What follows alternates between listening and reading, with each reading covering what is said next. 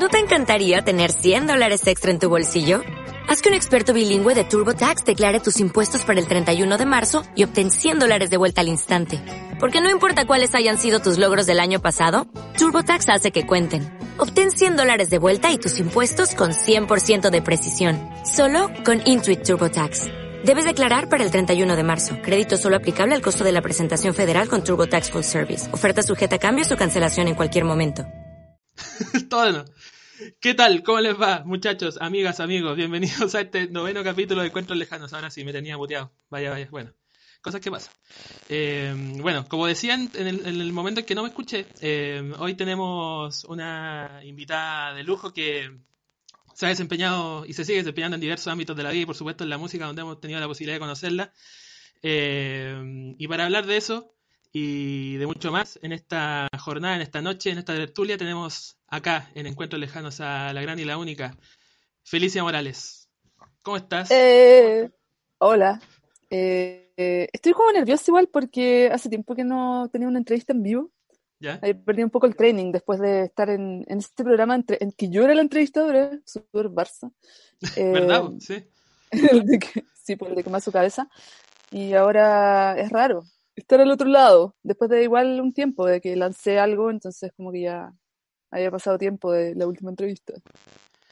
Sí, es verdad, había estado durante, desde el otro lado con ese mm, eh, programa donde tú eras la, anfitriona en, a través de las redes de Quema su cabeza. Bueno, hoy te, ahí estabas haciendo tus directos también en tu canal de YouTube. Eh, pero bueno, hoy, te, hoy, hoy estás en el sillón de los invitados. Y bueno, gracias por aceptar la invitación de Encuentros Lejanos. Y para partir, a ver si vamos a verlo, si han llegado ya algunos mensajitos. Si Winter Nights, hola, no se escucha, sí, ya sabía que no se eh. escuchaba. Eh, pero ahora sí. Hola, igual aquí tengo Snai y la Caro. Yay, Oli. Muy bien. Eh, oye, Feli, bueno, eh, la pregunta con la que he partido todos estos, shows eh, tiene que ver con, con las cosas que, que, que, han pasado y la situación que estamos viviendo como humanidad. Pero bueno, tú en tu caso particular tenías grandes planes, tenías un viaje a México que, bueno, tuvo que posponerse, me imagino, por el momento, pero ¿cómo, cómo estáis viviendo ese proceso como de tener, tener ahí como un, todo un plan hecho y, y tener que abortarlo por estas circunstancias, ¿no? Yo creo que eso es como lo que me ha tenido más bajoneada respecto a todo. O sea, obviamente que también es muy brígido que esté muriendo gente en estos mismos momentos y sí. O sea, es muy raro, como que hoy día leía un tweet que decía así como, no puedo creer que ya sea como normal que todos los días mueran 100 personas de coronavirus. A mí todavía no es normal, todavía me cuesta mucho procesarlo, pero igual he dejado de ver como toda esa información porque es muy deprimente. Y no sé, cada vez pienso que México se aleja cada vez más, porque no sé si no sé si vaya a resultar pronto, porque he tenido que gastar mis ahorros, eh, tenía otros planes, siento que voy a tener que redistribuir mis dineros y no sé, ya lo veo complicado. Aparte, hoy día mismo decía alguien como los shows en vivo van a volver el 2022. Sí. Eh, tal, la, la peluquería, quizás cuando pueda volver también. Entonces, si no puedo generar dinero, voy a tener que desechar ese, ese plan. Para más adelante, claro, pero quién sabe cuándo, no sé. Ya no se puede planificar ya, porque esto, lo, lo, el viaje tenía mucha planificación. Está mi ropa allá, está mi bajo allá. Y ahora tengo que ver cómo traerme eso. Chuta. Eh, eso, es cuático. Es complicado. Es complejo, la verdad. Oye, Feli, bueno, eh, te quería llevar como al, a, lo, a, los, a, los, primeros años, porque bueno, eh, por influjo directo de, tus padres, que los dos son personas eh, vinculadas directamente con la música, tu, mamá es, profesora y tu papá es un destacado músico, por si los chicos, que, los niños que nos están viendo no saben, ha tocado con emblemáticas bandas como Ángel Parra Trío, Santos Dumont, etcétera. Eh, y bueno, ahí tenía obviamente un estímulo directo, pero ¿cómo fue tu, tu, descubrimiento personal respecto a la música y respecto a tocar instrumentos, que lo fuiste estudiando desde muy chica, igual como que fue demasiado el peso de, de, esa influencia paternal o también fue una cosa que tú fuiste buscando de a poco? Eh, lo que pasa es que, mi, bueno, mis dos papás son músicos y mis dos papás son profesores. Eh, los dos son profes de música universitario. Y la, en, mi casa había piano, porque mi papá es pianista y mi mamá también. Em, entonces, no, no sé, yo cuando era chica no es como que tuviera tampoco tanto carácter, como a los 3, 4 años uno no está así como, no sé, era lo normal, veía a mis papás tocando, yo también quería tocar, entonces como que uno tiende a imitar esas cosas. Además, mis papás trabajaban en un conservatorio en Concepción y yo estaba ahí con ellos, eh, jugaba con los hijos de los otros profesores o también participaban en cosas de la orquesta. Entonces fue como muy natural, no fue así como una iniciativa mía propia, era como lo normal que yo hiciera, porque todo mi entorno era de música y no tenía otras cosas como para copiar, yo creo.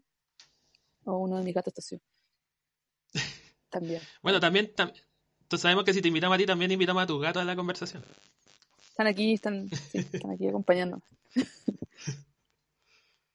Eh, claro, pero hay un, hay un momento como en, tu adolescencia, ¿no? Que como que marcáis un quiebre un poco con esa, con esa cosa un poco más docta y te, te lanzáis como a, como a hacer banda y a tocar. Me acuerdo que, bueno, ayer sin, ir más lejos hablábamos de Nirvana con Gonzalo y tú pusiste por ahí eh, Aguante el Grunge, que tiene mucho que ver. esta camisa especialmente para Aguante el Grunge. Por, por cierto. Mi camisa leñadora.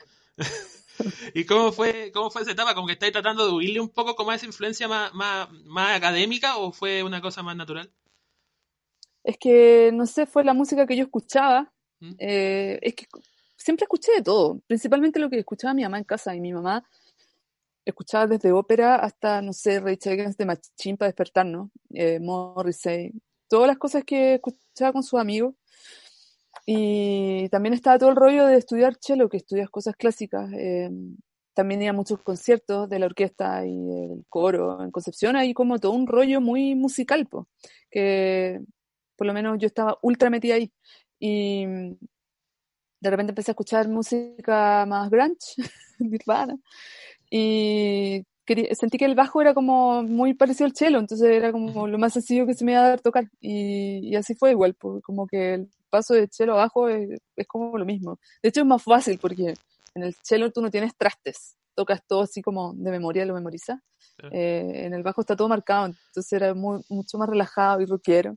Y cuando fue el año del 96, cuando tenía como 13, eh, le dije a mi mamá que tenía ganas de tocar bajo y, mi mamá enganchó en todo, siempre mi mamá engancha con todas las cosas que se me ocurren.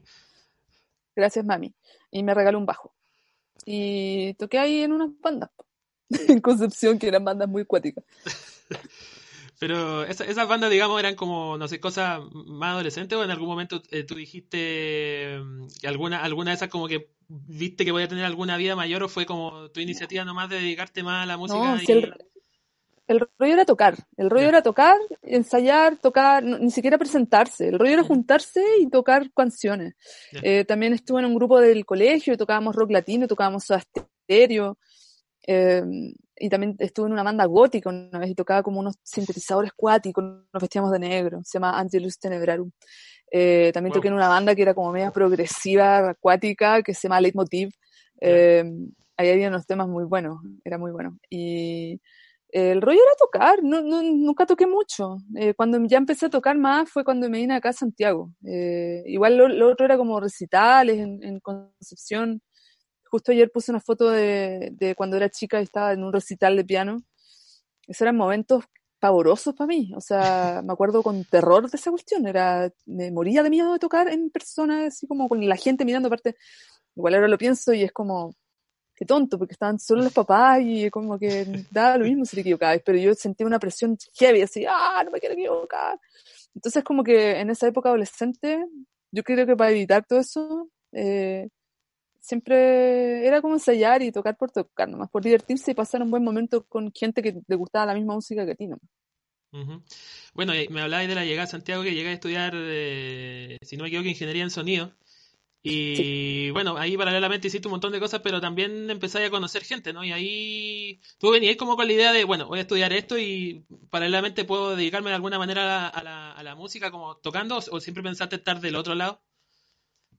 Yo eh, empecé a conocer gente acá del rollo musical eh, desde que estaba en Concepción. Yo quise, yo supe que quería estudiar ingeniería en sonido cuando estaba como en segundo medio. Y eso fue porque mi papá trabajaba en la universidad que antes se llamaba Vipro y me regaló la agenda de la universidad. Y yo hojeándola, de repente vi como, ¡Oh! ingeniería en sonido, tenía que ver con música y como ingeniería. Y yo ya había planteado frente a mis papás la idea de estudiar música y me dijeron, no, heavy. Eh, y esto era como lo más parecido, eh, además estaba mi papá en la misma universidad, entonces había como ahí unos convenios también, entonces era como todo calza. Eh, y, desde Concepción, oh, viene Nutella con, viene Nutella gritando. Viene trae un regalo, siempre trae un regalo. ¿El ratón? ¿O ya no trae el ratón? Pero, Sí, sí, sí, trae el ratón. A veces trae el ratón. Pero es que dejé la puerta junta, tal vez no cae. Bueno, el asunto es que mm, cuando estaba en Conce tenía un fotolog y ahí conocí a la facuta, como el año 2000. Y nos seguíamos con la facuta y ya cuando vine acá, yo vine con el rollo de estudiar. Y de hecho estudié como los dos primeros años, cero rollo musical. Sí, iba a ver a mi papá sus shows con Ángel Parra, qué sé yo. Pero yo no toqué nada, me centré solamente en, en estudiar. Y cuando empecé a hacer algo musical acá fue cuando, eh, también por Fotolog, conocí a, la Alejandra Vaca y a un amigo hasta el día de hoy, el, Ale Soto, que estaban en el son de Y me acuerdo que en ese tiempo ellos estaban empezando a grabar y fue como, ay, tú estudias ingeniería de sonido, obvio que, que vas a saber ocupar una consola. Y yo así como, nosotros en los primeros años de ingeniería de sonido tenemos como física, acústica, eh, álgebra, cálculo, cero tocar una consola. Y yo así como, chuta, sabes que no cacho mucho, pero en volada igual voy y les pruebo si les ayudo. Y extrañamente, eh, el lugar donde están grabando queda así como a seis cuadras de mi casa, entonces obvio que fui y ahí los conocí y ahí empezó todo. Ahí fue donde todo comenzó. Ahí fue donde todo comenzó. Qué bien. Oye, eh, bueno, mira, aquí llegan algunos, ya llegan algunos comentarios, llegan algunos comentarios, saludos y preguntas. Eh, bueno, Winter Nights, eh, Carolina Guigub dice grande, fi, grande Feli. Eh, Ay, no veo nada, Francisca Anguita, Oscar Ramos dice hola y hace una pregunta a la que ya va a llegar. y Francisca Anguita, mira, pregunta ahí más abajo. Hola Feli, ¿cuál es tu teclado favorito y cuál es el primero que tuviste para comenzar a tocar? No tengo idea. ¿Cuál fue el primer teclado que tuve? No, no me acuerdo. O sea, puede ser que el primero que tuve es el que está ahí, el Nord. Ese es como. Porque antes estaba tocando como teclado, no sé, ¿sabes qué? No me acuerdo. Es que yo tengo problemas de memoria serio. Pero, y, y teclado favorito, no tengo un teclado favorito. Ahora me gusta mucho el sintetizador que me compré, que es el Roland Gaia, pero no sé, pues siempre hay mejores, como un Prophet, no sé, pero no tengo un Prophet, entonces no sé si, no sé cuál, cuál decir. Me gusta mi, mi sintetizador Gaia, Roland Gaia que me compré, está lindo. Y es pequeño y lo tengo de hecho bajo mi cama aquí, portátil. Muy bien. Oye, Feli, bueno, te decía, cuando llegáis a Santiago, bueno, te, te hiciste muchas cosas como para sostenerte, ¿no? Pero una de ellas eh, fue tu, ahí empezó tu vínculo como con, el estilismo, con la peluquería, y cómo fue que dijiste, entre todas esas rubros a los que te dedicaste, digamos, dijiste ya, eh, peluquería, bueno, es algo de lo que voy a, ahondar más y, y podías dedicarte también de forma paralela como una actividad para subsistir y para hacerla durante el resto, o para mantenerla durante el tiempo, digamos. Eso fue mucho después. Fue después que egresé de mi carrera em, y ya estaba tocando con el Shepe en ese tiempo.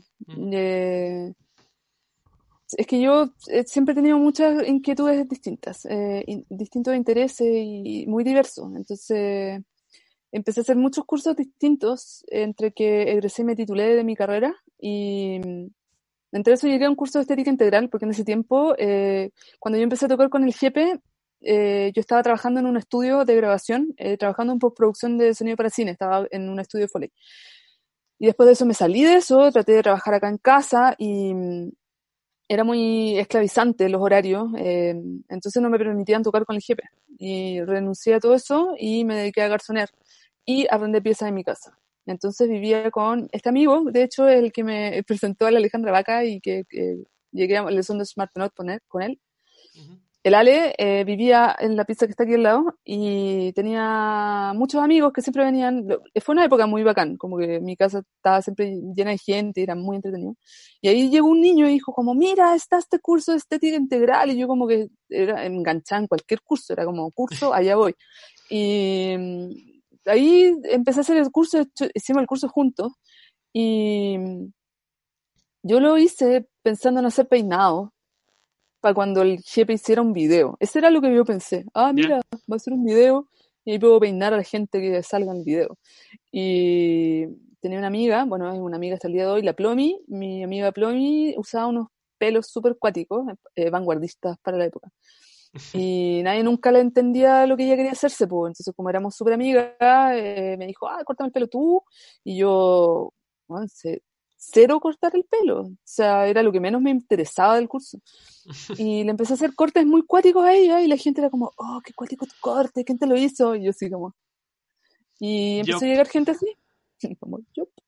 Eh, empezó a llegar gente así y, y así partí todo. O sea, empecé a cortar el pelo a ella, de repente vino un amigo de ella, eh, pero todo esto era en la terraza aquí abajo de mi casa.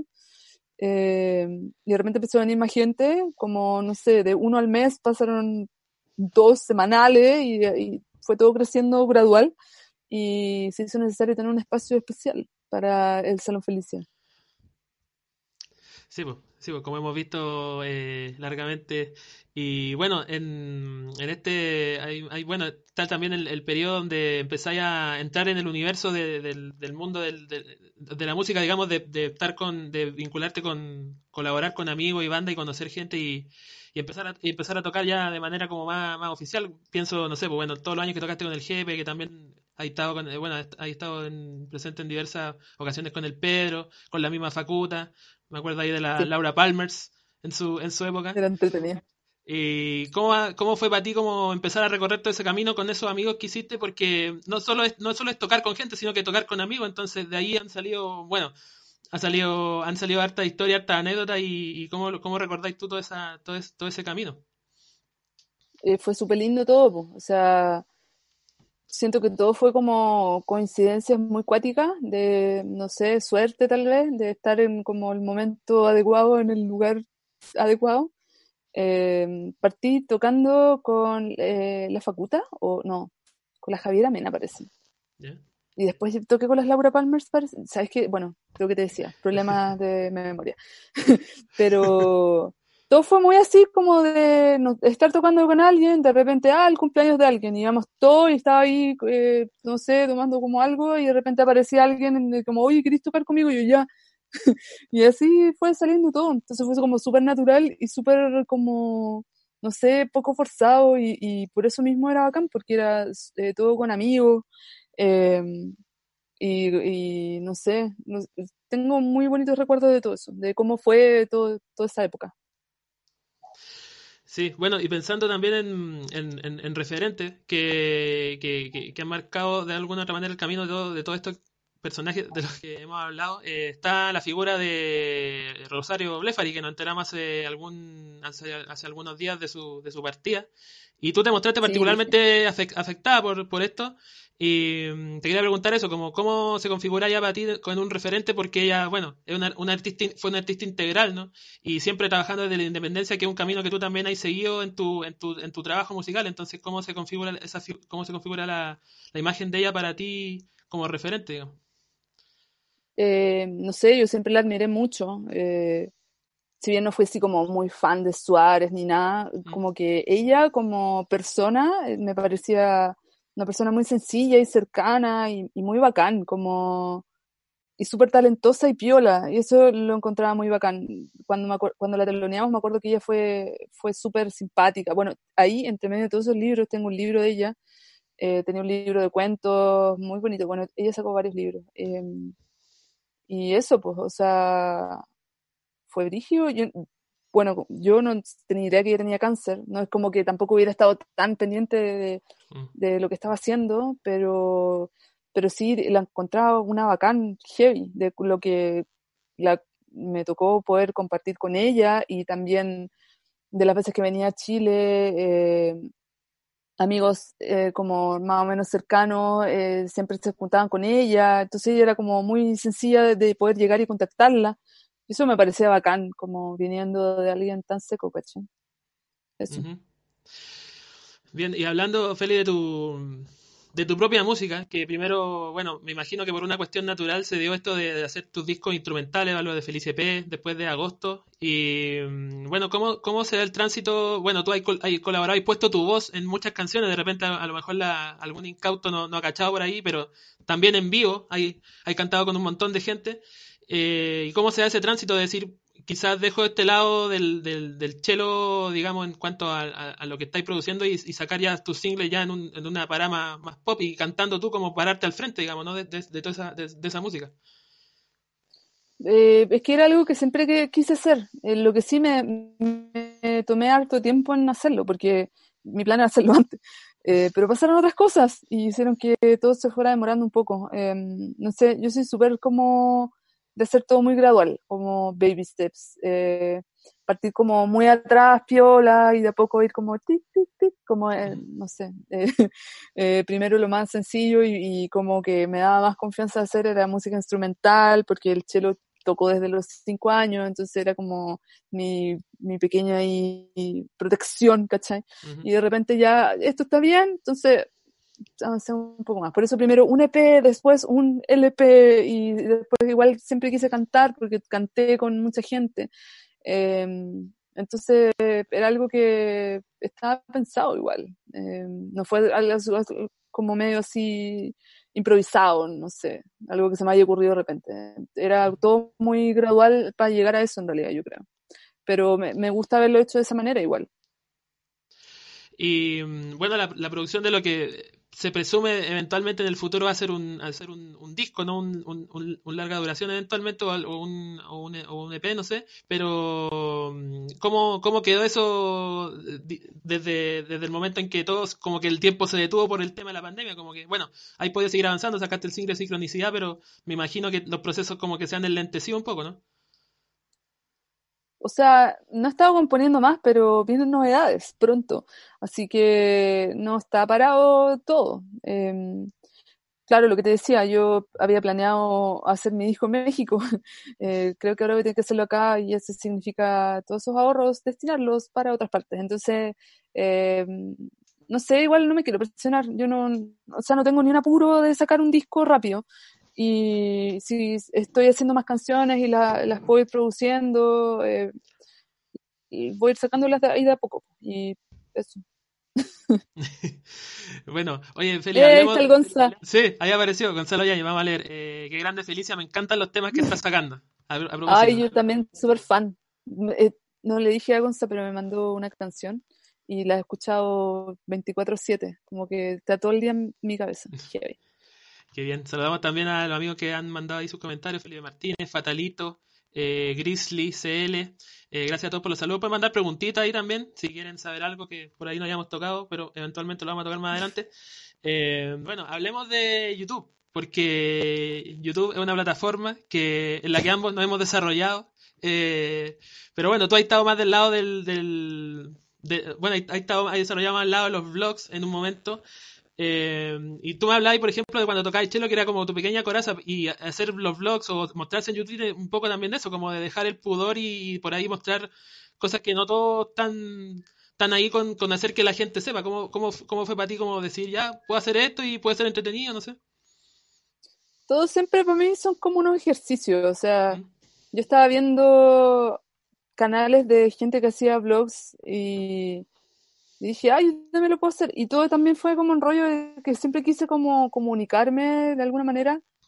Y claro, al tener como el rollo de poder editarlo, eso me hace sentir bien cómoda, ¿cachai? Igual mi canal partió eh, como en un rollo muy parecido al tuyo, porque yo grababa shows en vivo de, de la ¿Alguna, ¿alguna vez me venía a usar ahí como videos antiguos? O sea, como lo ordené más antiguo y, lo, y, y, y, sí, ¿verdad? Están ahí. Y ese, ese fue mi primer plan. De hecho, hay, hay unas tocatas a las que fui de como los Pechos Boys también. Hay, hay muchos videos por ahí.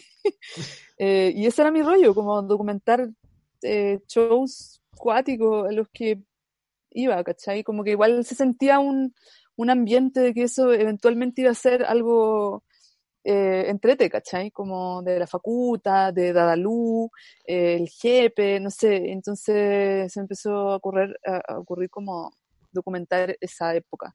Y también veía los blogs de otra gente chilena y de repente dije como, chuta, igual estoy tocando como en banda, que en ese tiempo no necesariamente eran tan famosas, pero decía como, igual va a ser entrete em, grabar esto y verlo después cuando sea vieja y rodeada de gatos, podamos eh, verlo así como en mis tiempos juveniles toqué en unas bandas mostrándole a Tamita tercera. claro, exactamente ahí a la, a la, a la descendencia gatuna. Sí, mira, eh, a ver, ya que no las preguntitas, pero la más leer de ahí, porque, eh, bueno, a, mí me llamó la atención que mm, ahora estáis como en una como en una nueva etapa de tu canal, ¿no? Como que estáis tratando de generar otro contenido. Bueno, sacaste lo del Patreon y todo, que también como una cosa media paralela, pero me acuerdo que por ahí dijiste en algunos vlogs del año pasado que como que, bueno, que, que tuviste un, pequeño hiatus ahí en tu, en tu canal sin, como sin postear nuevo contenido y cuando volviste dijiste como que por ahí te había agarrado un poco como la máquina de, no sé, de mostrar mucho, de, como de comprar y acumular, ¿cachai? Como que eso había dejado de hacerte sentido un poco, ese perfil. Me pasaron cosas medias creepy igual, porque, por ejemplo, una vez me, alguien me mandó un tweet del rollo como, estoy frente a tu casa eh, en el parque. Chuta. ¿Cómo lo haces con la gente que eh, sabe dónde vives? Y era como, ¿no te da miedo? Y era como, weón, tú estás haciendo eso. Como, exactamente Entonces, de repente me entró como, oh, igual heavy que, o sea, es cosa de que alguien me pida una hora a la peluquería para saber dónde vivo, ¿cachai? Pero no sé, como que de repente me empezó a dar como lata y ya eh, comprar no me estaba haciendo para nada feliz eh, eh, ni acumular cosas. De hecho, a propósito del viaje me deshice un montón de cosas. ahora estoy tengo como todo aquí en mi pieza y antes ocupaba toda una casa llena de cosas. Em, ¿Y cuál era la pregunta?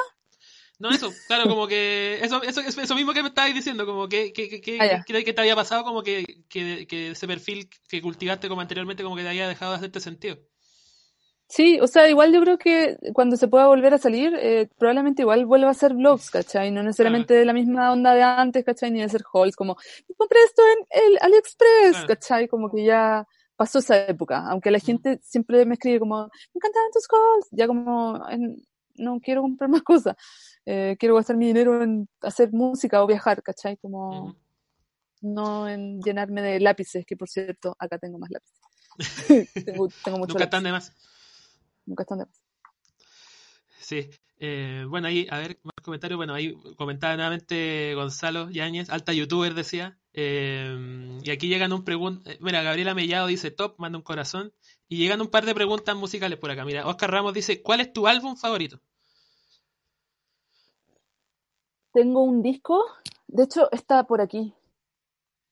Eh, hay un disco que, tiene una historia muy cuática, que me regaló mi mamá cuando yo estaba estudiando cello, de haber tenido unos 10 años, y mi mamá venía a veces a Santiago a, no sé, como hacer trámites, y siempre nos llevaba regalos, y en ese tiempo era como un, muy bacán ir a la feria del disco. Y una vez en uno de esos viajes me llevó un disco que se llama eh, en inglés se llama violoncello eh, for happy days, eh, pero era, en francés, pour le jour de fête. y ese disco era una selección de, piezas de cello, o sea, tocadas en cello, de distintos compositores como Granados, Foré, y de hecho es como algo que, que me marca mucho porque de verdad ese disco en particular y esa selección de cosas eh, para mí es muy especial, como que me llegan de una manera muy, muy especial. Y ese disco lo amaba. Y en mi época adolescente, en que mi casa se transformó como un club de, entre los amigos de mi mamá y mis amigos, eh, hubo una época en que hubo gente que nos robaba CDs para venderlos y comprar pitos. No. Sí, porque mi mamá tenía una mi mamá tenía una colección impresionante de CDs, ¿cachai? Entonces, evidentemente, ah. nunca nos íbamos a dar cuenta hasta que fuera extremadamente evidente. Y entre todos esos CDs se robaron Cello for Happy Days. No. Y sí, y fue heavy porque en esa época, ¿cachai? Que estamos hablando, no sé, cuando recién Ponte Tú ya empezó a ver internet, yo busqué por todos lados eh, como descargar ese disco, pero en ese tiempo no, no se podía hacer eso, ¿cachai? Entonces, me acuerdo que incluso eh, tuve la suerte de poder pegarme un super viaje de gira de estudio, porque mi colegio era un poco cuico, y fuimos de viaje a las Europas, y ahí como ah, era en francés decía como voy a buscar este disco. nunca apareció, nunca apareció. Oh. Y. ¿Pero que era una pieza demasiado rara o como que tuviste mala suerte Es que era una, era un, una compilación de, de, temas de cello, ¿cachai? No era como un disco de un compositor particular, nada. Era como la selección y la interpretación en sí era muy bonita. Y pasó el tiempo y de repente de vez en cuando empecé a acordarme y llegó la época actual, hace como unos dos años, en que me acordé y lo busqué en Amazon y ahí estaba. Y lo pedí y me salió un ojo de la cara, pero aquí tengo mi disco. Y ese es mi disco favorito. Esa es la historia. Muy bien. Sí, bueno. La historia, de la, la historia del reencuentro, sí, porque ese disco que perdiste cuando chica. De hecho, lo escuché y fue así como la primera vez que lo escuché. Eh, de verdad, ese disco es hermoso. Es hermoso. Qué bacán. A ver si es que algún día lo puedo subir ahí. O, reseñar, claro. Sí. Eh, bueno, ahí Gonza de nuevo, pregunta, dice, yo quiero saber cuál es su top 5 de compositores favoritos. Ay, pero Gonza, estas preguntas, ¿compositores de qué tipo? De conciertos, Bach, Vivaldi. Ah, eh, no sé, compositores... Ay, no, no sé, tendría Pongámosle de música popular. difícil. Igual es difícil, la pregunta. Como, súper difícil, porque son demasiados. No sé, chileno puedo decir Diego Lorenzini. Y él, bueno, manso hits el Gonzalo. Eh, Por cierto. Sí, no sé, como que es muy difícil responder esas preguntas así como a la pasada. es bastante requieren, sí. requieren mucho tiempo, eh, no sé, considerar qué cosas, épocas, eh, décadas, no sé, como música electrónica, no sé, yo escucho de todo, entonces eh, es complicado. Pero chileno, yo creo que él y él, mismo y Diego Lorenzini, el top 1 o 2 por ahí. Bien. Mira, Winter Nights, Winter Nights pregunta, em, ¿piensas que para escribir canciones se debe practicar o debe venir la inspiración de forma natural? O sea, creo que como sea, es que hay gente que tiene distintas formas de hacerlo. Eh, me acuerdo que una vez vi que Briseño eh, hacía el ejercicio de componer una canción diaria y eso es practicar mucho. O sea, yo no practico nada. De repente viene como la inspiración, me bajó la inspiración, como diríamos. Eh, me bajó una melodía. Vino volando. De repente, entonces de repente es como, yo le digo como music vomit, así como, y me sale una canción entera. Es muy raro. Y me pasa como una vez cada dos años. Entonces es complicado. Em, yo creo que pasa de las dos maneras, o sea, depende de tu onda. Yo, yo siento que es muy bueno practicar y es algo que me gustaría empezar a hacer, eh, pero... me bajó una melodía. Me imagino diciéndolo, me lo imagino diciéndolo. Eh, entonces eso, yo me gustaría practicar más, porque siento que es necesario, pero flojera. Es, es terrible la cuarentena como que uno tiene tanto tiempo y se hace tan corto, no alcanzo a hacer las cosas que quiero hacer en cada día, solamente juego Fortnite. Claro, de repente, de repente decir tengo más tiempo que nunca, pero al, final como que la ansiedad de decir podría hacer esto, esto, esto, esto, otro, como que al final es, peor que cuando estáis con la posibilidad de salir, una cuestión media rara. Súper raro, súper raro. Y siempre dije como, ah, qué bacán tener tiempo y, y poder eh, estudiar instrumentos. Ya, y me metí a clase ahora de guitarra y, y también estudio súper poco. Perdón, Raúl, si estás por ahí. No, no creo que Hoy día tuvimos clases. Perdón de antemano. Y, di unos jugos. Pero igual semidigno, semidigno. Aquí tengo mis nietas. pero bien. Eh, mira, ahí Consta decía, quiero top 5 de todo. y qué más, bueno, Carolina Gigux eh, pregunta, bueno, yo tengo mi, mi, posición al respecto, dice, yo quiero saber tus placeres culpables, más culpables. Yo creo que si es culpable, o sea, si es un placer, no puede ser culpable, porque es como ponerse sí, uno mismo. No sé, es que no sé de qué puede ser, como... De comida, siempre pienso en comida. A ver, a ver, de, comida. Eh, es que siempre me gusta comer Nutella, pero me hace sentir culpable comerme el tarro. Hoy me aturé caleta. Ah, em, eso yo creo. Yo creo que comer algo muy dulce siempre me hace sentir culpable, pero no puedo dejar de comer eso. Y en música, porque bueno, tú has, dicho acá mismo que, que, escucháis básicamente de todo, pero ¿hay algo como dentro de lo que la gente entiende como placer culpable? No sé, a veces me gustan algunas canciones como Enrique Iglesias, pero es que como que no es como algo que escuche muy, no sé, hay una canción de, Enrique Iglesias que la puse en un play, una playlist privada, obvio. eh, pero no sé, tampoco me voy a sentir tan como vergüenza de, la weá, no sé. No, claro. Mira, ahí, claro, retoma Carolina Gibbs, dice, ejemplo de youtubers de cagüines. No sabía que existía esa rama ah, de, los youtubers. Obvio, veo, de hecho estaba viendo uno antes de empezar. Eh, me encantan esos canales de cagüines, entretenido, como para mantenerse al tanto de la actualidad youtuber. Pero son como, cagüines, son como cagüines de youtubers, así, entre sí. No necesariamente. Ah, o sea, hay mucho buena entre youtubers, pero no sé, ponte tú. Eh, ahora en Argentina hubo un programa que se llama Bake Off y fue súper polémico. Ah, sí, caché, sí, sí. ¿Cachai? Ya, entonces como que hay muchos canales que hablan de esa weá, como... Y ya los vi todos y no tengo idea de quiénes son, pero ya sé todo sobre Samantha y no sé claro, qué. Sí. La famosa Samantha que no sé al final si ganó, perdió, que o estaba haciendo trampa o qué, claro. Tuvo que devolver la plata, no sé, ¿cachai? Como que veo todas esas cuestiones y, me encanta. Es como, sí, puede considerarse un placer culpable. Y ahora todo el rollo como de la beauty community, es como Jeffree Star, y como, no sé, ahora estaba viendo un video de, de una chica que sigo que es de Argentina que se llama Space Bunny. Y hace videos muy entretenidos, que se llama Choose My Life. muy bien. Bueno, ahí ponía otro ejemplo, escuchar Sundada de noche.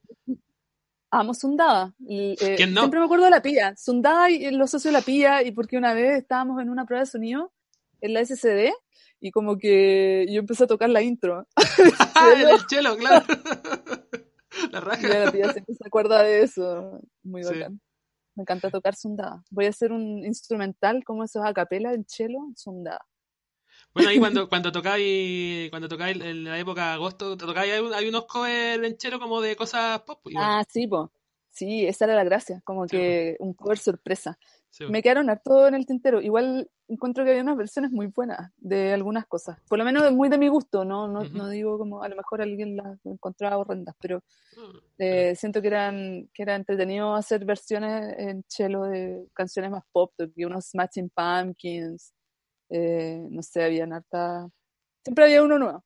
También toqué una vez uno de Crash Test Dummies, esa. Esa, mm, mm, claro, sí, lo recuerdo.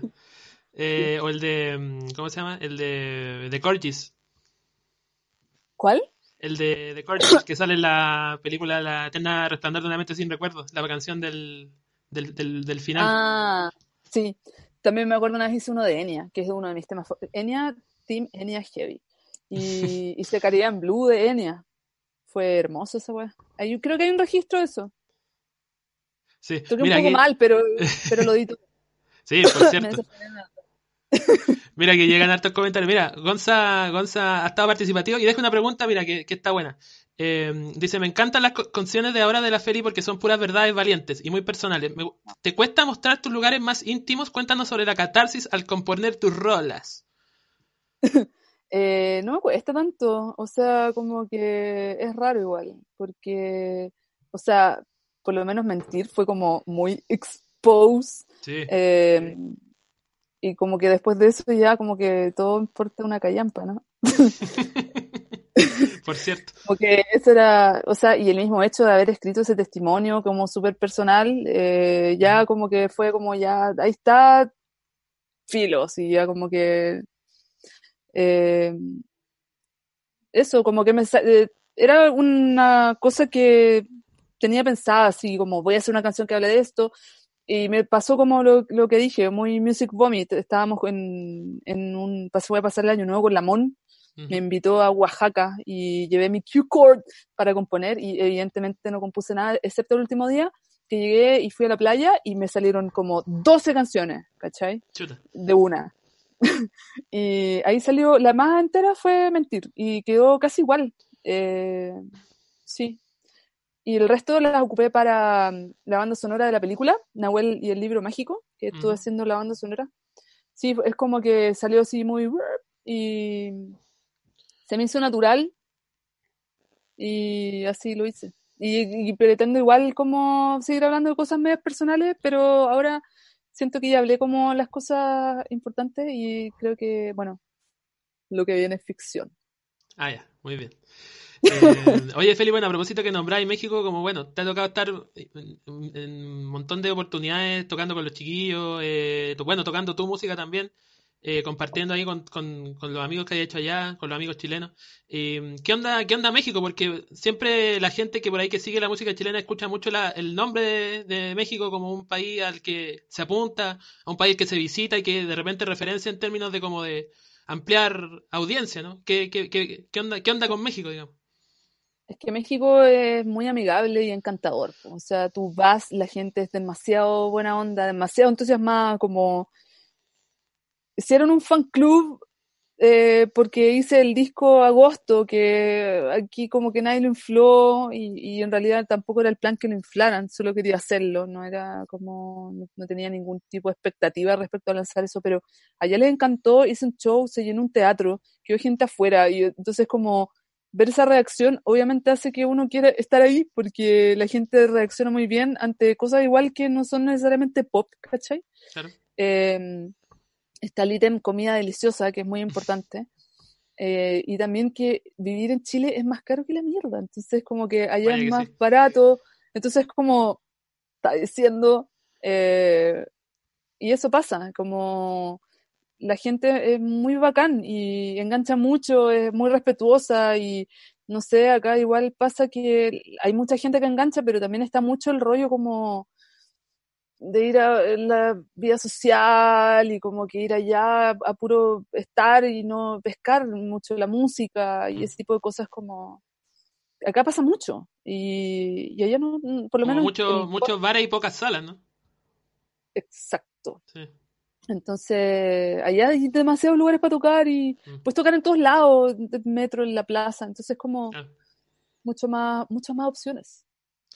Sí, es verdad. Mira, aquí llega una pregunta que a mí, o sea, llega un comentario sobre una pregunta que te iba a hacer que se me había pasado. Mira, Sargento Viventa dice, ah. grande espía. Y a propósito que lo, sacaste a colación en la semana pasada en la entrevista con el Leo Saavedra, eh, cuéntanos de espía, ¿qué onda espía? Oye, espía es bacán, igual. Yo todo, o sea, ese disco que, bueno, Espía es una banda eh, que hizo eh, el gran novita, Iván Silva, y me llamaron a tocar ahí. creo que sugirió Julián Peña que yo tocara ahí, porque yo tocaba bajo y qué sé yo. En un momento casi estuve como ensayando con Santos Dumont y después no se concretó. Y, oh. Entonces ahí eh, me propusieron como para espiar. Y llegué, ya estaban las canciones hechas y, fue muy rockero. Era muy rockero.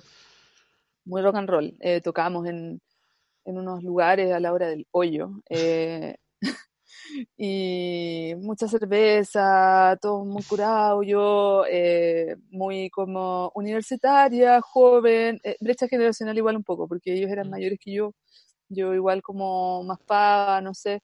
Em, y, tengo muy lindos recuerdos, sí, aunque el final fue un poco heavy. Y ahí es un kawin un poco que no, no, no sé si contarlo acá. ¿Ese cupe indie, como dicen por ahí? Digamos, digamos que había algunos problemas eh, con un integrante y él eh, puso al resto de la banda a, elegir, me ah, voy yo o quién se queda, y me mandaron a la chucha. Oh, saliste damnificada de ese, de ese entuerto. Sí. Y sí, pero con los años me volví a topar con esa gente y fue como, ¿te acordáis cuando hiciste que me echaron de esa? Y oh, sí. Nada, pero guardo muy lindos recuerdos. Yo no soy del rencor. Ah, muy bien. Qué bacán. Eh, bueno, ahí, aquí, a ver. El disco es muy bueno, es el heavy, el disco es muy bueno y no está en ningún lado. Solo lo tiene Leo Saavedra. Lo tiene Leo Saavedra y lo tengo yo en CD. Y, había un videoclip que hace poco puse en Instagram una foto cuando grabamos el videoclip sin cable. Eh, me prestaron un bajo Rickenbacker, La Zorra. Y ahí el, el video no desapareció, no sé qué pasó, por qué lo borraron. Em, sí, hay que volver a intentar que, que salga ese, ese material, porque de verdad es muy, muy bueno. Esa banda es muy buena. Sí, arqueología ahí a full, pues, hay, que, hay que hacer el, el rescate. Yo creo que valdría la pena. Eh, mira ahí, eh, cuando hablábamos de, de Sundá, Valentina Bordones eh, comenta un EP de reggaetón old school instrumental. Oh, igual, como para las consultas médicas, sensores. claro, cuando te ponen esa, esa típica de la consulta dental como versión en bossa nova de clásicos del rock, así como... Ese de la, de la zampoña, que no, de, de como la Kenat. Ah, o, Kenny G, una Kenny G. clásico de, de, de, las salas de espera. Eh, mira, Jaque Mate pregunta. A ver, ah, sí. Pues. Jaque Mate pregunta: ¿han logrado adaptarse a este encierro involuntario? Sí, yo todo el rato. Es que yo soy muy de estar en mi casa, sí, eso no es mi atado, es como mi rollo de la depresión es como, bueno, aparte de no ver a mi mami, em, mi cambio de plan es muy heavy, ¿cachai? Como planear algo con tanta anticipación y que se vaya tan a la cresta, como tan a la cresta, eh, es brigio. Eh, pero yo podría estar así eternamente, viendo tele, jugando Fortnite, ahora eh, tocando guitarra, intentando tocar guitarra. para mí se me hace súper cómodo estar en mi casa en realidad. Y, y, me gusta mucho mi casa, entonces como que es un lugar muy cómodo para mí, tengo mis gatos, están aquí todos durmiendo. Entonces no se me hace pesado no soy de salir, ¿no? No sé, como, ¿a ti te pasa eso? Como de, que como, ¡oh, quiero salir! No, en, no en realidad, no en realidad, porque sobre todo como ya pasando los, voy, a, voy a darme las de qué, pero bueno, pasando los veintitantos, eh, uno como que tiende a quedarse, o sea, como que tiende de repente a, sopesar mal, ah, me, podría quedar aquí haciendo, o, ah, oceando a lo mejor, porque la gente, la gente como que mira muy mal el ocio, pero ¿qué, qué tiene? Eh... Soy heavy de estar en la casa, ¿no? Como que me da... ¿Sabes lo que me pasa? Que siempre me dan ganas de salir y de repente estoy como una, dos horas y ya me quiero volver y como que irse en la mitad es como que, ay, ¿por qué te vas? Y como que esa weá me da paja y entonces no voy. Mira, ¿sabéis que alguna vez, alguna vez conversaba con alguien eh, sobre salir y, cosas así como que y yo yo llegaba a la conclusión de que si no fuera por las tocatas yo probablemente saldría muy poco así poco y nada ¿cachai? Eso para mí es mi carrete, ¿cachai? Porque más encima tocó con amigos, entonces como que pre y post show es como su convivencia con comidita y tomáis una chela y después para la casa y ese es mi carrete, eso cumple mi cuota de carrete, ¿cachai? Entonces además de eso, eh, no sé, igual de repente, oh, qué tiempos, me gustaba ir a tomar un fan shop, eh, papas fritas con mayo a la terraza. Oh, no. Eh, terraza, donde quiera que estés solo en el verano, cuando no hacía frío, para estar ahí en la terracita, porque soy muy lenta. Y eso me daban ganas de hacer de repente, pero, pero no soy muy buena para salir en general. A bailar, no, bailo muy mal. pero sí, pues, eso pasa. Sí, es verdad, es verdad. Mira, y Oscar Ramos pregunta, ¿canción favorita para tocar en guitarra? Oh, eh, la primera que me enseñó mi profesor Raúl ¿Mm? eh, fue África de Toto. Oh, qué temazo. Por Dios, qué temazo. Postula, postula las mejores canciones de, la, historia de la humanidad, diría yo. Sí. Em, Carolina Guibut dice, idea de, idea de material para tu canal post pandemia. La Divina Comida Felicius Edition. Invitados varios. Oye, está muy buena esa idea. De verdad. a considerar. La, Divina Comida, la raja. Está... Mi papá está hablando ahí. A ver. Oh. Está hablando fuerte. Hola Sara. Hola, muchas gracias. Empezó hace mucho rato, sí, llevamos como llevamos 50 minutos. Oh, vamos a llevar una hora ya. Sí. Oh. Eh, mira, me acuerdo ahora, por ejemplo, a propósito de youtubers, eh, vi alguna vez en el canal de esta chica argentina Paulina Cocina, que ella alguna vez hizo como una especie de divina comida con otros youtubers así. Oh, ya se, se viene, voy a empezar a planearlo. Está buena esa idea. Sí. Eh, bueno, ahí pueden mandar más preguntas y bueno, ahora quiero llegar a, una, a una cosa que es lo que está pasando, bueno, lo que estaba pasando en Chile hasta antes de la, de, la pandemia, que tú has estado como muy, muy pendiente, muy activa, has estado harto en la calle y te ha tocado como ver, ver, ver hartas cosas y también cosas que tienen que ver como con la, con la ética de, tu trabajo, ¿no? Como de esta cosa de la independencia, de trabajar con amigos, la, la cosa de colaborar. ¿Qué, ¿Cómo te removió a ti en particular en tu, en tu propio mundo el, el, el hecho del, del, estallido social y de todo este despertar de, de la ciudadanía, ¿no?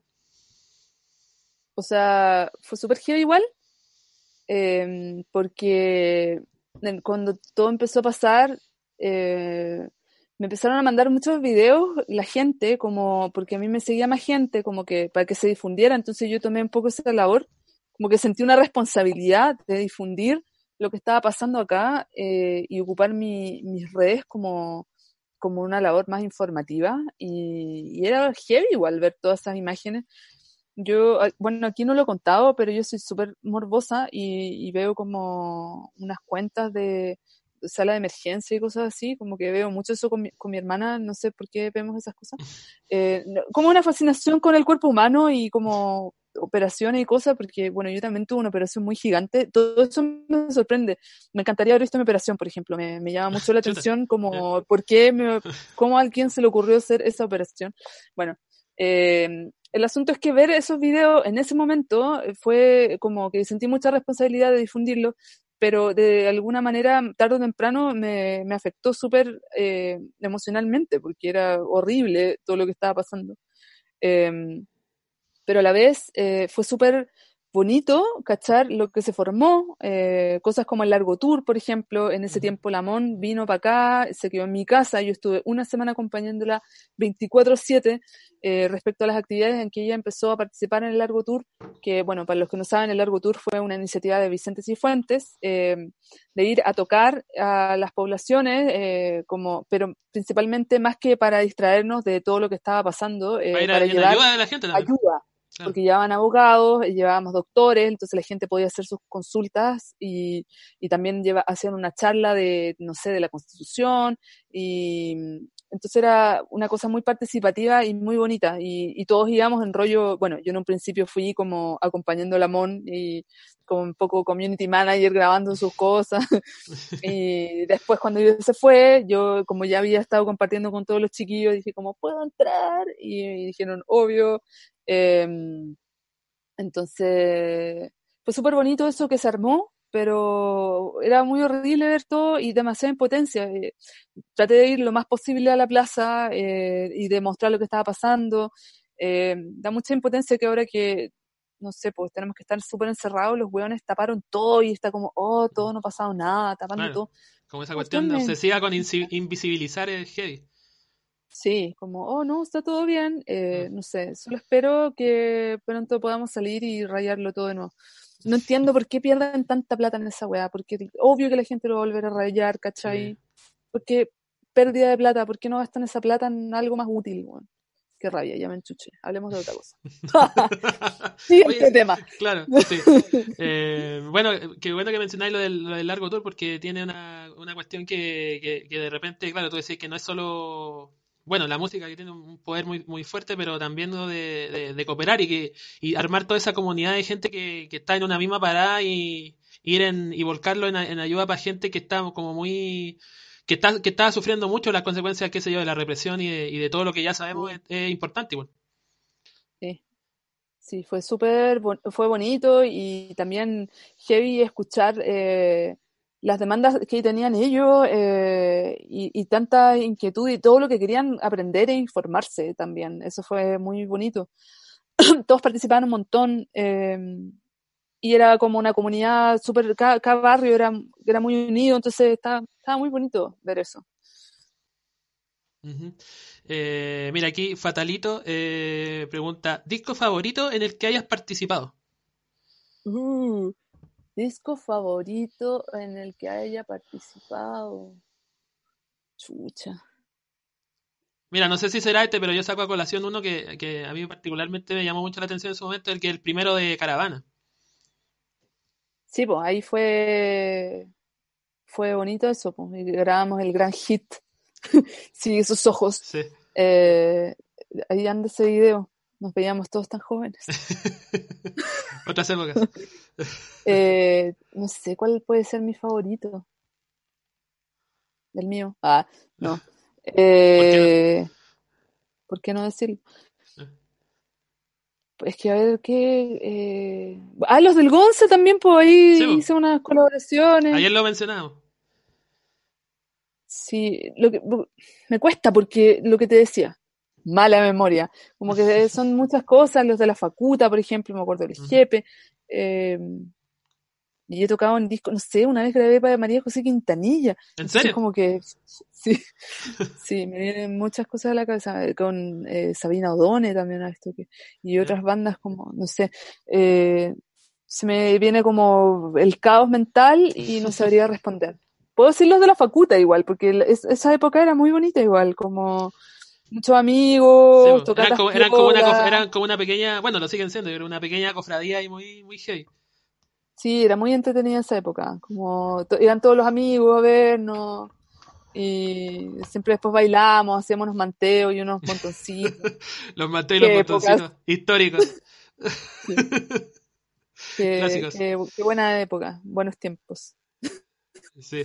Eh, Hay que volver a esas tradiciones, ¿ah? pienso yo. Post pandemia se vienen unos montoncitos más o menos. Sí. Alto, alto montoncito post pandemia, yo creo, sí. A propósito de lo que, bueno, preguntaba ahí Ángel Bravo, que bueno, hacia el final vamos a ver, vamos a responder alguna pregunta. Eh, bueno, Sara Martínez también manda ahí una buena onda, tan multifacética la Feli, me encanta, dice. Eh, bueno, Oscar Ramos pregunta por una por una persona muy muy especial en, tu vida con la que has cultivado una, una profunda amistad, que es Mon Laferte. Eh, y sobre Mon Laferte, mira, yo me acuerdo de haber ido a una tocata el 2013 en el centro del cerro, imagínate. Mm. Mm. Me acuerdo de eso. Imagínate, y, bueno, y todo el camino que ha recorrido desde, desde, ese momento hasta, hasta acá, por ahí, cuando tocaba el SSD y se llenaba y el ambiente era muy bacán, también me acuerdo. Eh, y que, bueno, como ah, preguntaban también por ahí al principio, cómo, cómo, primero, en primera instancia, cómo conociste, cómo conociste a Lamón, cómo se fue dando ese vínculo. Lamón me escribió por mensaje de Facebook el año 2012.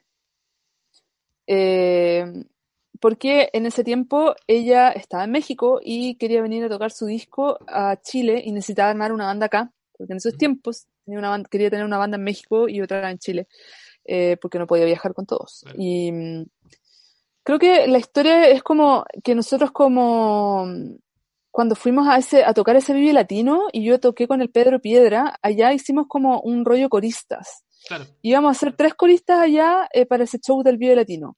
Íbamos, eh, estaba Mariel, había alguien que nunca llegó y estaba yo. Y ese alguien que nunca llegó era Lamón. Después supe. ¿En serio? Y al final hicimos coros con la Mariel, eh, Mariel, Mariel, y creo que ella, Mariel, me propuso como tecladista para la banda que Lamón quería formar. Ah, ok. Así que todo es como muy de estar en lugares. Sí, como, claro, coincidir ahí preciso, sí, de verdad. Y, y todavía la otra, es como de aburrida revisé ese mensaje, pues, y claro, el del año 2012, y, y igual fue cuático, porque en ese tiempo yo venía llegando del Vive Latino, ¿cachai? Como porque había estado con Mariel y qué sé yo, y, y, ella me dijo como, qué bacán tocar en el Vive Latino, siento envidia no muy sana, dijo, ojalá algún día tocar ahí, y yo así como, tocó el Coachella. Claro, sí, para cagar. ¿Cachai? Heavy. Y bueno, en esa época, justo, me acuerdo que fue una época en que yo dije, la persona que me invite a tocar con él, voy a decir que sí. y, le dije que sí, pues entonces empezamos a ensayar. Igual fue súper cuático porque Lamón no me había ni conocido y le ofrecieron unos shows en el norte. Y, me dijo, quiero ir con alguien, ¿quieres ir conmigo? Y yo así como, ya, pues. Y, y fuimos las dos nomás, ¿cachai? Sin conocernos mucho. Y, fue allá que nos empezamos a ser amigas, porque estábamos las dos ahí todo el rato y, y, nos llevamos súper bien al tiro y, nos transformamos en súper amigas, ¿cachai? Y ahí nació todo, pues empecé a tocar con ella, eh, siempre seguimos en contacto, cuando yo eh, fui con el jefe para allá y lleva los shows, nos alcanzamos a ver siempre un rato y cosas así, pues. y hasta que ya ella, eh, no sé, pasó lo que pasó y ya empezó a venir con su banda y, nada, igual ella siempre, estoy súper agradecida que ella siempre como que me incluya eh, dentro de lo posible en sus shows, pero siempre me dicen como, ¿por qué no estás tocando la banda? Eh, es como, Mon ya tiene su banda armada, entonces no, para estar yo ahí, no sé, pues en shows grandes se hace eso, como de hacer eh, equipos más grandes, ¿cachai? Entonces, ahí entro yo corista, pero, pero volver a tocar en la banda, no, ella tiene su banda armada. Pues. Claro. Sí, pues bueno, y, en ese. Sí, pues, en la banda, banda Bueno, ahora incorpora muchos amigos chilenos también en la, en la banda, pues. Está la Cancamusa, el Rulo, el Seba Aracena, gente, que, bueno, gente muy capa. Eh, bueno, y dentro de eso, eh, de ese rol de, de, estar ahí con ella y acompañar también, bueno, te ha tocado estar dos veces en el Festival de Viña también a ti, junto con, junto con Mon. Pues, la primera que fue una cuestión apoteósica que yo creo que, bueno, no sé si de repente se lo esperaban, pero yo creo que fue mucho más de lo que imaginaban, ¿no? ¿no? Nadie se lo esperaba. O sea, era todo un misterio igual, pues. Pero nadie nunca, no sé, pues estábamos en el camarín y escuchábamos los gritos y era como, ¿qué está pasando? Como, como, eh, eh, ¿qué están pifiando? nadie entendía qué onda, ¿cachai? Y, nadie sabía qué hacer, si esa era la cuestión rara. Era muy cuático, fue, fue muy emocionante. Y ahora esta última vez también fue muy cuático. Sí, porque había, todo un, había todo un, todo un, rollo social. Claro. Y, y mucha amenaza online también, entonces como que nadie sabía como qué esperar. Igual fue muy raro porque estaban todos así como, ah, y de repente ya cuando estábamos en el escenario a mí se me olvidó que podía pasar cualquier cosa y solo lo pasamos bien nomás, estábamos como jugando un poco. Mm. No, claro, como con un público entregado yo me imagino que todo se relaja un poco. Yo, bueno, la misma Amor lo dijo ahí sobre el escenario, que ella en realidad tenía, y lo dijo como explícitamente, tenía mucho miedo por, por todas las cosas y, y bueno, usted no sé, no sé, sí, pues, no sé cómo, usted como staff, como gente que está alrededor de ella, como a qué grado temían realmente que algo pudiera pasar, porque claro, por, las redes sociales aguantan todo, y como muchas de esa gente que amenaza tiene la característica como de que amenaza, pero en realidad no, no va a llevar nada a la acción, pero me imagino que igual ese miedo un poco los permeaba de, alguna u otra forma, ¿no?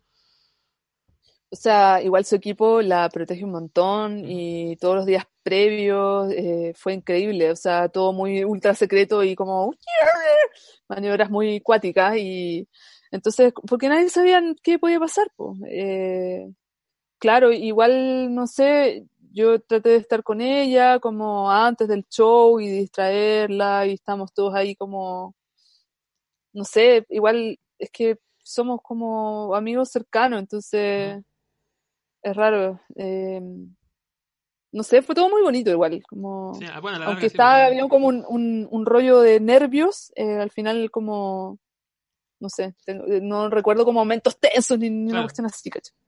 No, que a la larga, uno, bueno, uno lo ve la, presentación y ve que todo salió al final a la perfección. Esa, bueno, la, la performance de, de, ahí entre medio también donde entran toda esta, esta, esta la, la chica como a, interpretar también junto con ella fue, fue muy bonito y bueno, la parte también donde entran ustedes, todo. Eh, así que bueno, al final me imagino que de, cómo votar toda esa tensión, ¿no? Como de, de, todo ese como comidillo previo a ya después hacer un show la raja y como de celebrar y todo bien, ¿no? Sí, muy bacán eso, esos, esos post-show, muy entretenido. Estuvo muy bacán. Mira, ahí Oscar Ramos también preguntaba, ¿canción favorita de Lamont? Em, la que más me emociona es la trenza. Eh, de hecho, cuando la tocó en el festival, de repente estábamos atrás como esperando que ella terminara de tocar y estábamos todos así como llorando. Eh, real. Y, y, otra que me gusta mucho es esa que se llama Que sí, me gusta Caleta. Esa. Bien. Eh, bueno, lo nombraste por ahí a la pasada lo de lo de la película de, Nahuel, que ha sido también otra otra faceta compositiva para ti, que, que bueno, mencionáis también que mucha, mucho de eso lo, lo, lo, engendraste en, en, México, estando en México. ¿Y cómo ha sido el proceso también? Bueno, es, es una cuestión que ya está más o menos, más menos terminada, según entiendo, pero ¿cómo fue para ti eso de como de hacer eh, la banda sonar una película, como componer en pos de una cuestión más, más específica, ¿no? Fue súper cuático porque, claro, esta fue una, una, propuesta que me hizo el director, porque había escuchado el disco Agosto y le pareció que, que como que esa sonoridad le iba a quedar bien a su película, eh, pero estaba como recién escribiendo el guion. Entonces me contactaron como súper antes y contándome cosas, yo hice como el tema principal de la película, pero en ese tiempo yo estaba trabajando con alguien eh, con quien después no quise trabajar más. Entonces significó hacer todo lo que yo ya había avanzado de nuevo, desde cero, porque no quería que hubiera ningún rastro de esa persona en mi trabajo. Y eso fue súper heavy, porque tuve que hacer todo de nuevo. Y, y, fue heavy también porque yo tampoco soy una compositora, no estudié composición. Entonces todo lo hice pensando como, como no sé, yo pensaba que se hacía, ¿cachai? Entonces como que establecí paletas sonoras como, como que fueran colores, como los buenos tienen eh, instrumentos cálidos y los otros tienen instrumentos como metálicos. Y, y, así fue como trabajando un poco como los instrumentos también. Está el rollo que la película es ambientada en Chiloé, entonces también ahí tienes como un guiño de instrumentos eh, que tienen que ir sí o sí, ¿cachai? Pero fue heavy igual porque hacer la cuestión como dos veces, bueno, igual no, había alcanzado a terminar ni nada, pero eh, lo bueno fue que eh, encontré a Cristóbal Carvajal, quien fue con quien trabajé esta música, y él, eh, no sé, yo, yo hice como la mayoría, o sea, toda la parte melódica casi, y él como la música más incidental, y, y formamos un súper buen equipo, funcionó súper bien, y y él enganchó perfecto en todo y, fue al final como, aunque fueron cuatro años de trabajo, eh, fue súper raro terminarlo igual, porque ya eran muchos años como en que estaba siempre esto pendiente, eh, como ahí sucediendo, ¿cachai? Y también era parte porque yo no me fui antes a México, porque yo estuve cuatro años haciendo esta música que en el fondo me tenía aquí como esperando terminarlo para poder eh, hacer otros panoramas, no sé. Em, pero quedó súper bonito. Me han mandado alguna, algunos trailers, eh, no sé. Mientras estaba componiendo toda esa música, lo, lo que siempre pensaba era como, no puedo imaginarme el momento de estar sentada en esa sala de cine, viendo la película y escuchando la música. Y ahora es algo que se ve, en vez de más cerca, cada vez más lejano. Terrible. ir a un cine ahora ni cagando. ni, claro, ni, ni, siquiera, ni siquiera en un posible desconfinamiento te, te imagináis como viendo al cine, así como qué va a pasar, qué va a hacer de esto, como, no sé. Rarísimo. No sé cuándo va a pasar eso. Entonces es todo muy raro. Pero fue una experiencia súper linda y igual aprendí un montón. Así que si algún momento, algún momento sale un, un, un ofrecimiento de esa misma onda, ya tengo muchas cosas a considerar. Muy bien. Eh, oye, Feli, bueno, y una faceta más actual que también estáis desarrollando ahora último es la de, bueno, estáis con todo el tema de Patreon, tu Feli Club secreto, pero también lo de streamer, que te estáis metiendo ahí heavy como a jugar Fortnite y, bueno, también de Animal Crossing y todo eso que, que podríais contar un poquito como de, de qué va, de qué va todo, todo ese, todo ese, todo ese plan, ese plan streamer, ¿no? Ya, lo que pasa es que yo siempre fui buena para los videojuegos. Yo creo que eh, mi mamá siempre nos compró consolas. Tuvimos Nintendo, Super Nintendo. Y yo creo que era porque mi mamá no nos dejaba salir mucho a juntarnos con otras personas. Entonces, como que era su manera de controlarnos y de que nos quedáramos en la casa felices con consolas de videojuegos. y, siempre jugamos mucho con mi hermana. Eh, nos gustaba un montón eso. Y, Claro, yo todavía tengo el Nintendo, el Super Nintendo. tengo dos Atari, de hecho, también jugábamos Atari cuando eh, partió todo eso. Hay unos juegos increíbles, como el Pole Position, grandes recuerdos. Bueno, el asunto es que después eh, hubo una época en que yo dejé jugar. Eh, como que, no sé, no, no, me, no me llamó mucho la atención ningún juego y, paré. Hasta que em, yo creo que ya cuando estaba en la U, mi hermana me contó del juego Animal Crossing. Y era otro, eh, otro juego, no era el último. y de hecho era el, para la consola Nintendo DS. Y ahorré y me compré una Nintendo DS Lite para poder jugar Animal Crossing. Y ahí como que ya todo volvió a mi rollo videojuegos, qué sé yo. Y de hecho tengo, Animal Crossing me, me, llevó a comprar otras consolas. De hecho, em, la Switch también me la compré por Animal Crossing. Eh, sí, y, y eso eh, fue muy heavy, como al principio de la cuarentena, cuando salió Animal Crossing New Horizons. yo creo que, no sé, fue como un, full, eh, no sé, la gente, un hype de jugar Animal Crossing porque estaba por todos lados, toda la gente jugaba y era como, fue demasiado sanador, porque era como hacer tu isla y, construirla y podías ir a ver islas de otros amigos y entonces como que podías salir estando encerrado. Eh, sí, pues entonces e, eso fue como como muy bonito del juego. Y bueno, ahí empecé a embalar con el rollo de, jugar todos los días y eh, por, también por la cuarentena, porque eh, seguía a Gillo de la Rivera, que bueno, ahí estaba la Caro, que es su esposa. Em, ah, el Gillo armó un canal que se llama Bravo por los Juegos. Y por esas cosas de la vida lo empecé a seguir y empecé a enganchar como con sus streams. Y, y hay una comunidad ahí muy bonita de gente que los invito, por cierto, a suscribirse a Bravo por los Juegos, porque es muy entretenido y yo dedico mucho tiempo y mucha dedicación en ese canal. Eh, la Caro también, están ahí muchas horas al día eh, transmitiendo y, es increíble. A mí, a mí me, gusta mucho el contenido. Eh, y claro, entonces como que he visto mucha gente que está haciendo stream de Animal Crossing y de otras cosas y yo como, yo también quiero. y hay tiempo para eso.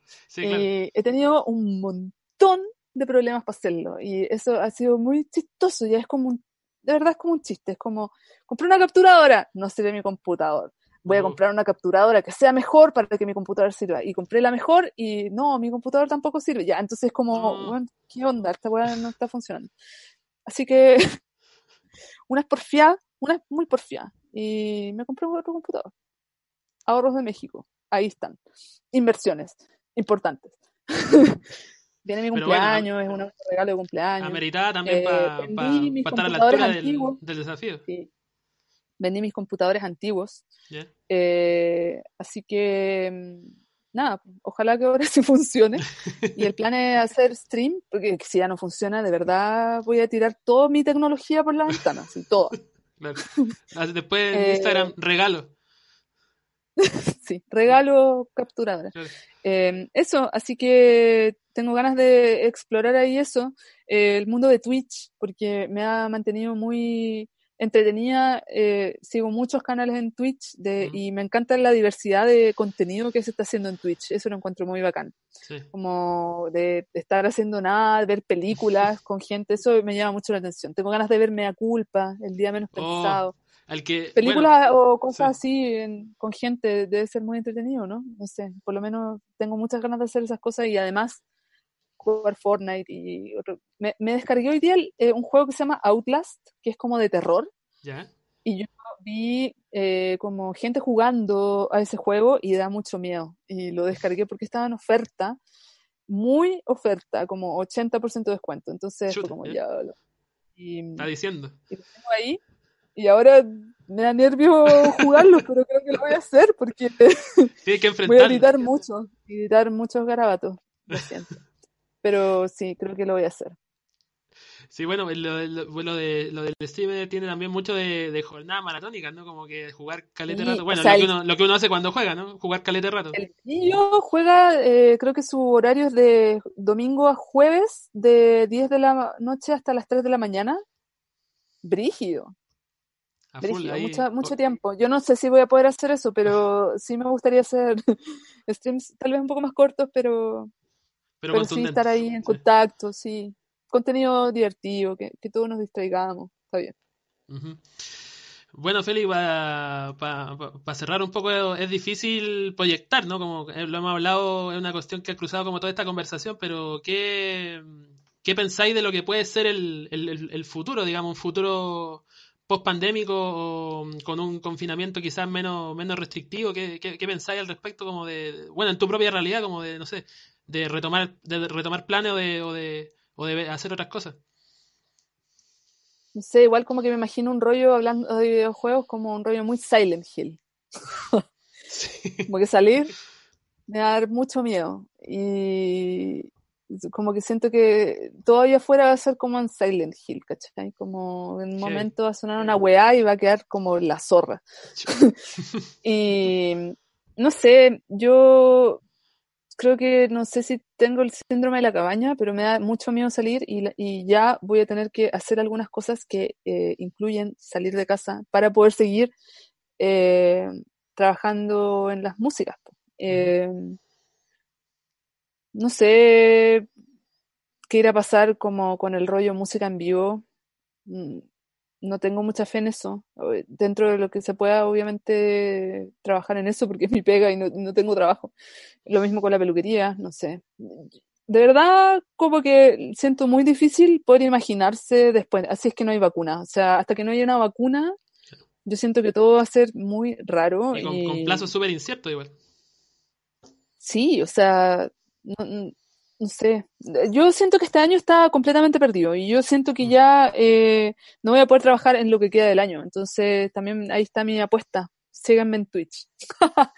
ahí iremos. Eh, y en Patreon también, porque estoy haciendo contenido para Patreon. Por favor, difunda la, difunda palabra. Estoy haciendo un podcast que el último capítulo estuvo súper personal.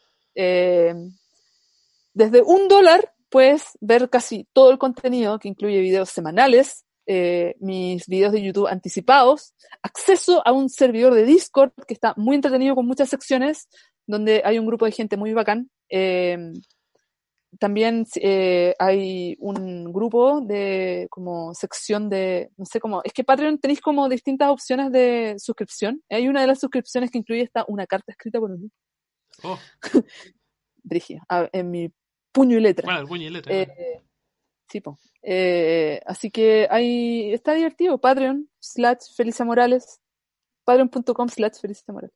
Eh, y, eso, yo creo que voy, el rollo es ese, como tratar de hacer contenido online y dentro de lo posible seguir lanzando música también online, que es muy heavy porque no sé, eh, no pudimos hacer video, por ejemplo, videoclip de Synchronicity, o sea, hicimos un lyric video y todo, pero como que no, tampoco no voy a poder hacer eh, un video de algún futuro lanzamiento que no sabemos si va a pasar. Eh, entonces es como muy raro todo el futuro, no sé. Yo, ¿Tú qué pensáis? ¿Qué, qué te imagináis? Sí, eh, es complicado. Como, mira, me acordaba que. Mm, ¿Quién fue? Pues creo que la, la Pía, sí. el otro día, como retitió o posteó una foto de un concierto que creo que había hecho Ismael Serrano en, en España, aparentemente, y que se veía ahí como. La gente como separada, digamos yo creo que puede ser puede ser algo de eso. La realidad chilena como que está muy muy incierta también porque porque las cifras están como bien es, es, confusa la información básicamente. Entonces como que saber qué medidas se pueden tomar, como qué medidas se, qué, qué medidas se van a implementar como y que se cumplan es, difícil como para porque pensar en una masa de gente reunida en un lugar como lo como como todos lo vivimos antes es complejo, ¿no? Sí, o sea, yo igual como que siento un poco triste esos shows, así como con unas paneles así como de acrílico, lo mm. encuentro triste. No sé si vale la pena vivir así. o sea, digo como el exterior así, no digo como matemos, ¿no? me refiero a tengo pensamientos suicidas. Eh, pero como que, no sé, siento muy raro eso. O sea, yo como que siento que saldría, valdría más la pena salir cuando ya haya vacuna y como que, no sé, es muy raro vivir de esa manera, ¿cachai? Como... es difícil, es difícil pensar. Muy raro. es difícil pensar. Y también para uno como estar sobre el escenario, ¿cachai? Como, ¿cómo tenéis esa, esa distancia con, con todos, ¿cachai? Como los técnicos y, y, estar así como, no sé, es demasiado, de tener demasiado en cuenta y yo por lo menos me descuido, ¿cachai? Por eso no, no he salido a ni un lado. Eh, es muy raro como tener en consideración absolutamente todo lo que toques, no tocarte la cara, ¿cachai? Durante un show. No sé, y tocar con mascarilla, ¿no? ¿cachai? Entonces es como raro igual. Demasiado difícil como, como pensarlo, como con esta lógica como de, no sé, a lo mejor la banda y los técnicos en un lugar, pero la gente viéndolo en la casa, como que qué es lo que se ha empezado a hacer y se, se va, se va con teatro y todo empezar a hacer, claro. Sí, pues, es como difícil. Sí. O sea, lo hace un poquito más real, digamos, más que, más que como que estar. O sea, siento que de aquí en adelante es como una buena opción también, mm, como.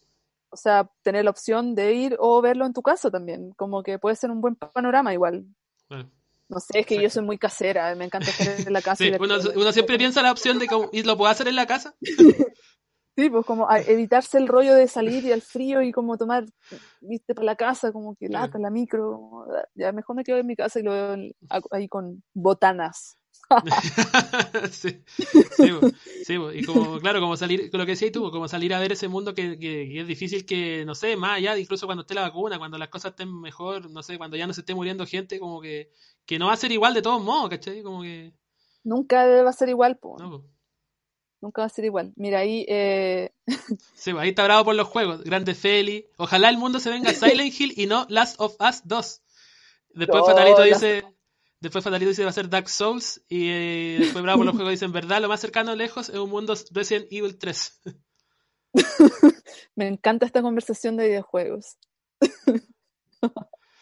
sí, bueno, Last of Us ahí el juego, el juego que la está rompiendo en este. Por eso empecé a engancharme con el, con el canal del Gillo. El Gillo empezó a jugar Last of Us y se pegaba unas maratones más o menos. Y me acompañó durante varios días de cuarentena en que bueno, de hecho, por culpa de, de, Bravo por los juegos, mi horario eh, cambió completamente, pues, porque yo me estaba despertando a las 7, 7 y media de la mañana, con los gatitos, y ahora me quedaba viendo The Last of Us hasta la hora del hoyo y despertando como tarde, como a las 9. Para mí eso es muy tarde, entonces como, oh, me carga, perdí la mañana. Perdí mis horas de ocio en que no me sentía culpable. Como de ver Instagram a las 7 y media de la mañana es como, ¿qué más voy a poder hacer a esta hora? Entonces como que no estaba perdiendo el tiempo. Exacto. Y ahora lo pierdo. está difícil ahora ponerse al día con las historias, con todo eso, todo eso que uno, siempre... Sí. Es verdad. Es complicado. Eh, bien, Feli, bueno, ¿algún eh, mensaje final que quieras dar a la humanidad? ¿Algún saludo en, esto, en esta horita y ya casi hora y media que hemos estado compartiendo, conversando aquí en Encuentros Lejanos? Eh, saludo a mi mami, Hola, mami. Em, saludos a, toda la gente que, no sé, pues ha estado pendiente de, los contenidos que estamos haciendo aquí, toda la gente, músicos que hemos estado tratando de sobrevivir de alguna manera. Un saludo especial para todos los patrons que están ahí, me estaban apoyando, eh, muy bacanes, son todos muy bacán. De verdad, eh, siento que haber hecho el Patreon es como de las cosas mejores que se me ocurrió en, lejos en esta época. Siento que, no sé, eh, se vive un ambiente muy, muy bacán de, y, todos tenemos muchas cosas en común, entonces es como que se puede conversar mucho en el Discord y es muy entretenido. Eh, saludo al Guillo que, que, me ayudó ahí a volver al rollo de los videojuegos también, que ha sido súper importante el, rollo de distracción y evasión un poco de todo lo horrible que está pasando. Y lo que decía, y que es todo tan incierto, yo ya no entiendo los números que, que están diciendo, en un momento se van a sumar, no me acuerdo cuántos mil, 30 mil contagiados, no tengo idea qué pasó con eso muy raro. Y esto muy chanta, como no creo en nada, no sé. Bueno, todo, el plan que, todo el plan que anunciaron ahora que el del posible confinamiento, que, obviamente todo es muy apresurado, de que, lo que de la baja en la cifra que no se sabe si es realmente porque hay menos contagiados, porque hay menos test. Entonces todo demasiado, todo sigue siendo demasiado confuso. España, ¿has visto, lo que está pasando en España? Está quedando la cagada de nuevo, ¿cachai? O sea, evidentemente va a pasar eso acá, ¿cachai? Va a haber mucha más gente muerta. Y es horrible, entonces, no sé, de verdad, la música y los videojuegos son lo que a mí me han mantenido como sana mentalmente y los Patreons. Así que eh, muchas gracias eh, a toda esa gente que está involucrada en eso y eh, estén atentos porque tal vez haya novedades musicales, no lo sabemos. Bien, estaremos, estaremos muy, muy pendientes, por cierto. Y bueno, Félix, yo te quería dar las gracias por atender el llamado de Encuentro Lejano y por estar aquí esta noche compartiendo con, nosotros, de verdad. Muchas gracias a ti por invitarme, porque yo igual he estado viendo varios capítulos y, es un honor estar en este espacio. Faltaba eh, He visto grandes entrevistas y grandes invitados, entonces estar ahí una, me, me, siento honrada, de verdad.